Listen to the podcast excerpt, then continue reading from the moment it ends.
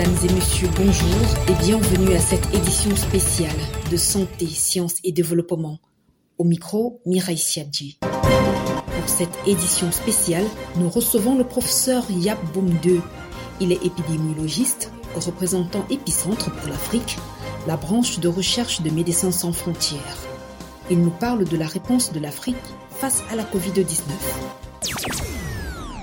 Professeur euh, Yaboum, bonjour. Bonjour.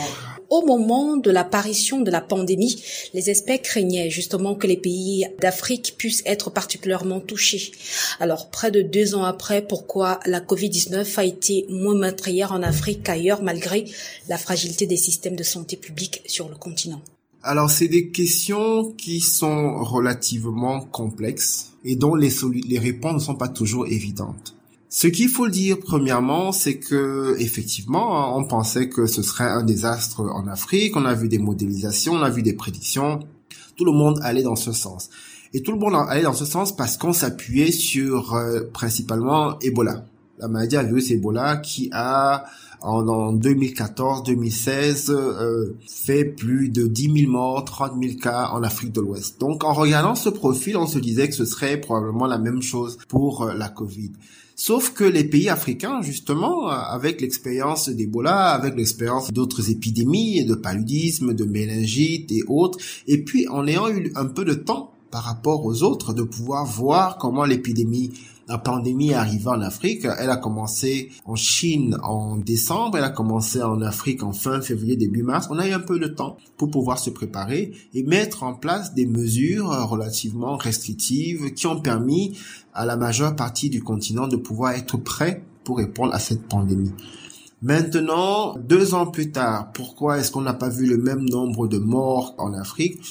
On s'est posé la question. La première chose, c'était de savoir est-ce que nous avons été autant exposés que les autres pays. Et pour le faire, on a mis en place ce qu'on appelle des enquêtes de séroprévalence que nous avons fait dans divers pays, au Cameroun, en Côte d'Ivoire, au Soudan, au Kenya, au Niger, chez les, chez les donneurs de sang, chez les travailleurs de santé ou en population générale, comme au Cameroun, où on l'a fait dans les dix régions du pays. Et qu'est-ce qui sort de cette étude? C'est que en fonction du moment, en fonction du pays, on a entre 10% et 40% de la population qui a été exposée. Ce qui montre qu'effectivement, l'Afrique a bien été exposée, les populations ont bien été contaminées par ce virus. Maintenant, ce qu'on voit, c'est qu'on n'a pas eu le même nombre de morts. Notre système de santé n'a pas été ébranlé comme on aurait pu l'avoir, l'attendre même si certains pays, effectivement, comme l'Ouganda, le Sénégal et bien sûr l'Afrique du Sud et les pays maghrébins, eux ont été davantage affectés. Donc il y a quelque chose qui va de l'immunité, qui va de l'âge, qui va des populations, pour lequel les évidences ne sont pas suffisamment robustes pour conclure aujourd'hui sur une pandémie, il faut le dire, continue. Alors, l'autre constat que l'on fait, c'est que cette pandémie de Covid-19 a placé les scientifiques et les chercheurs sur le devant de la scène. Mais on a très peu vu, ou plutôt très peu entendu, les scientifiques et chercheurs africains sur la question. Pourquoi ne sont-ils pas écoutés finalement? Vous savez, ce n'est pas en temps d'épidémie qu'on apprend à faire ce qu'on ne faisait pas avant l'épidémie, c'est-à-dire financer suffisamment la recherche, c'est-à-dire donner suffisamment la parole à nos chercheurs. C'est quelque chose dont on s'est engagé en tant que pays il y a 20 ans avec la Convention d'Abuja qui disait que chaque pays devait mettre entre 10 et 15 de son PIB dans la santé et la recherche. La plupart des pays ne l'ont pas fait. Le président Kagame l'a rappelé la semaine dernière en disant il faut qu'on investisse nous-mêmes davantage d'argent dans la santé et donc dans la recherche. Ceci dit, il y a quand même des chercheurs africains qui, sont qui ont émergé, qui ont été visibles je pense au professeur Api euh, au, Nigeria qui a, par le, séquençage, permis à ce pays de près de 100 millions d'habitants de pouvoir ne pas avoir une hécatombe, de pouvoir savoir exactement l'évolution des variants. Je pense aux, chercheurs sud-africains qui ont isolé tous ces variants euh, au, au, point où on pense qu'ils émergent d'Afrique du Sud, mais probablement pas simplement qu'ils ont un système qui est en place qui est relativement robuste. Et puis, je pense aussi au, Cameroun. Hein. Le Cameroun, c'est le pays pionnier dans le, dépistage avec tests rapides. Au moment où le Cameroun fait cette étude que nous avons réalisée ici à ministère de la Santé, le COUS, Épicentre et les autres, on a, des résultats qui permettent au gouvernement de prendre la décision à ce moment-là, sur la base de la recherche, d'utiliser des tests rapides. À ce moment, ni l'OMS ni les autres ne sont dans cette euh, vision. Mais on l'a fait et puis maintenant, le monde entier, hein, il n'y a pas un pays aujourd'hui où très, moi, j'imagine pas, qui n'utilise pas les tests rapides antigéniques. Donc quelque part, nous avons été écoutés, nous commençons à écouter, on commence à se rendre compte qu'effectivement la recherche peut apporter des solutions pratiques et locales à des problèmes qui sont pourtant globaux. Alors, pour essayer de tenter de barrer la voie au coronavirus ou bien Covid-19, il y a euh, de nombreuses mesures qui sont prises. Parmi ces mesures, on parle notamment de la vaccination, mais on constate que depuis le lancement de la campagne de vaccination contre le euh, coronavirus, selon des statistiques, seuls 5% des 1,3 milliard d'Africains ont une protection vaccinale complète. Pourquoi la vaccination n'avance-t-elle pas sur le continent? Qu'est-ce qui fait problème? On pose la question sous l'angle d'un problème. Mais en fait, les populations qui sont en général autonomes prennent leurs propres décisions. Et elles prennent leurs propres décisions sur la base de l'évaluation de risque. C'est-à-dire que on a bien communiqué sur euh, la pandémie, on a bien communiqué sur les profils des populations à risque. Hein. C'est des personnes qui sont le plus souvent âgées, c'est des personnes qui ont des comorbidités. On a communiqué également sur les avantages de la vaccination qui permet de prévenir des formes sévères. Et donc l'individu qui représente plus de la moitié du continent africain, qui est jeune, qui n'a pas de comorbidité, pour la plupart d'entre eux ne se reconnaissent pas dans les populations à risque. De l'autre côté, on a eu toute cette campagne d'infodémie autour des vaccins dans les réseaux sociaux et dans tous les, réseaux familiaux et, autres qui mettent en avant des complications des vaccins. Quand ma mère me dit, si tu prends le vaccin, tu vas mourir dans deux ans. Ça fait que finalement, euh, l'individu a le choix entre prendre un vaccin dont les réseaux sociaux disent qu'il est pas bon et de l'autre côté, prévenir une maladie qui, pour lui, en tout cas, n'est pas un véritable danger. Donc le travail que nous faisons, c'est de pouvoir nous assurer que ceux qui ont le plus besoin soient prioritaires. Les personnes âgées, celles ayant des comorbidités, doivent de manière prioritaire avoir accès au vaccin. Ça, c'est la priorité. Maintenant, il faut aussi dire que nous ne savons pas quelle maladie nous avons. Donc, il est important de pouvoir donner la possibilité à la large majorité des personnes de pouvoir avoir accès à ce vaccin. Pour le moment, il n'est pas obligatoire. Comme il n'est pas obligatoire, les personnes décident de manière indépendante s'ils veulent le prendre. Alors, est-ce qu'on devrait arriver à l'obligation vaccinale? Je pense que non. Parce que aujourd'hui, déjà, euh, tout ce qui est obligatoire, des fois entraîne à des dérives. Donc, ça veut dire des, des faux carnets, des faux ceci, des faux cela, premièrement. Deuxièmement, est-ce que nous avons les bons vaccins pour aller vers une obligation? Pourquoi? Les vaccins que nous avons aujourd'hui préviennent des formes graves de la maladie. Donc c'est pas forcément des vaccins qui bloquent la transmission du virus.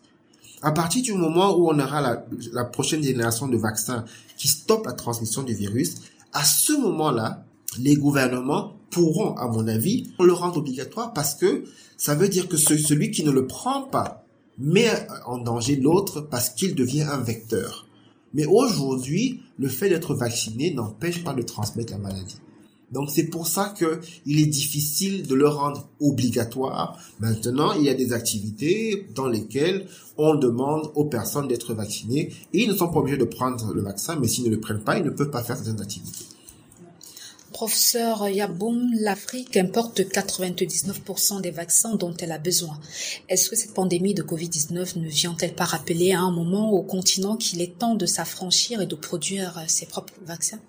Le bon côté d'une épidémie, que ce soit à l'échelle individuelle ou à l'échelle globale, c'est que ça renforce la résilience. Même un individu, quand vous avez une bonne, une bonne, un bon épisode de, de grippe, par exemple, après vous avez des anticorps qui vous protège pour la, pour la prochaine.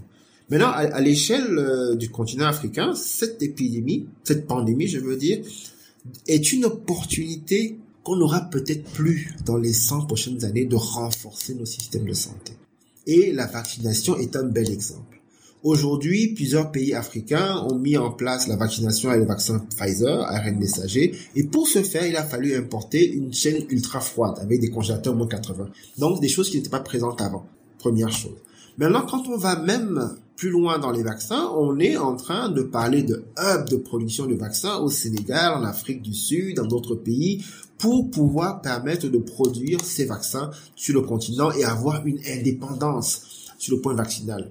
À partir du moment où ces structures sont mises en place, dans le cadre de la COVID, elles permettront très probablement de produire d'autres vaccins. On pense au palu. On espère que les vaccins ARN messagers pourront être produits en Afrique contre le paludisme. Et vous imaginez si on peut obtenir ça de la Covid en deux ans ou trois ans même de Covid, de se retrouver avec un réseau de, de fabricants de vaccins en Afrique contre la Covid et contre d'autres pathologies, je pense que ce sera une énorme victoire. Dans de nombreux pays africains, les populations estiment qu'il faut également encadrer les solutions endogènes. Au Cameroun, à Madagascar, les autorités de ces pays ont approuvé la commercialisation de certains médicaments traditionnels pour lutter contre la pandémie. Pourquoi ne fait-on pas confiance à ces solutions définitivement? Alors, quand on parle de solutions endogènes, effectivement, plusieurs pays comme le Cameroun a validé 5 comme adjuvants pas comme médicament. C'est important de faire la différence entre les adjuvants, les adjuvants qui contribuent au traitement avec des médicaments parce qu'ils euh, produisent un effet bénéfique. Hein. ils peuvent soulager, ils peuvent euh, comment potentialiser aussi le, le, le médicament. Alors pourquoi est-ce qu'on ne fait pas confiance de manière complète? Tout simplement parce qu'il faut faire de la recherche. Il faut des évidences et les évidences sont simples. Si je prends un médicament, que ce soit le Corocure, que ce soit le Cléda, que ce soit euh, Gulbetara, euh, le, le, médicament qui a, qui a, été développé à, Madagascar, il faut qu'il puisse être évalué.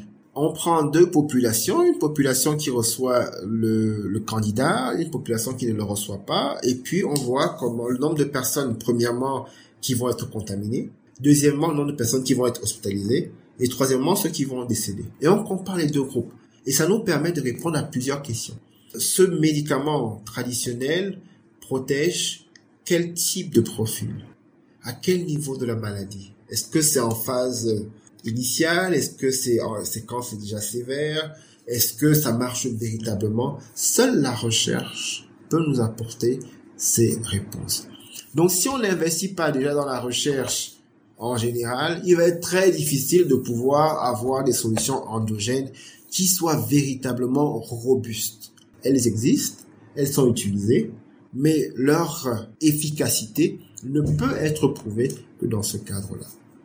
Depuis euh, le début de l'année 2020 où on a commencé à parler de la Covid-19 en Afrique, la maladie continue de faire son petit bout de chemin. Alors à date, la pandémie est loin d'être terminée. Euh, un nouveau variant Omicron inquiète à présent le monde. Que doivent faire les pays africains pour éviter d'éventuelles nouvelles vagues meurtrières? Alors, euh, les pays africains doivent renforcer tout ce qu'on a appris jusqu'aujourd'hui. Euh, on, on, parle des, des, du testing, de pouvoir tester un nombre important de la population avec euh, notamment un test anti, test rapide antigénique qui permet de capter déjà un nombre important. On doit suivre les contacts et les isoler. Ça, c'est quelque chose de, de, critique pour limiter la transmission. On doit renforcer l'usage des, des, mesures barrières qui sont de plus en plus euh, aux oubliettes, hein, les masques, le lavage des mains, la distance sociale, surtout là en période de fête où on a un afflux massif de personnes qui viennent de la diaspora dans les pays qui sont exposés. Donc on doit renforcer le traitement, le tracking et enfin l'isolement et la prise en charge. Et la vaccination, effectivement, parce que avec cette vague et surtout au micron, ce qu'on voit aujourd'hui, c'est que il semble être hautement transmissible, mais moins sévère. Ça veut dire que il va probablement avoir moins de personnes sévères a priori, mais le fait qu'il soit hautement transmissible va dire, veut dire qu'il va aller chercher un nombre plus important de personnes vulnérables. Et donc à ce moment-là, ça peut augmenter le nombre d'hospitalisations et le nombre de décès, d'où rappeler l'intensification de la vaccination, surtout chez les profils à risque. C'est la fin de cet entretien sur euh, la réponse de l'Afrique face au Covid-19. On rappelle que vous, vous êtes prêté à cette interview. Vous êtes euh, épidémiologiste et représentant d'Épicentre pour l'Afrique, la branche de recherche de Médecins sans frontières. Merci, professeur Yaboum. Merci à vous. Cette émission est disponible en podcast sur le site sidev.net/fr. Cette émission a été réalisée sur financement du CRDI, le Centre de recherche pour le développement international, un organisme public canadien. Le CRDI investit dans le savoir, l'innovation et les solutions afin d'améliorer les conditions de vie dans les pays en développement.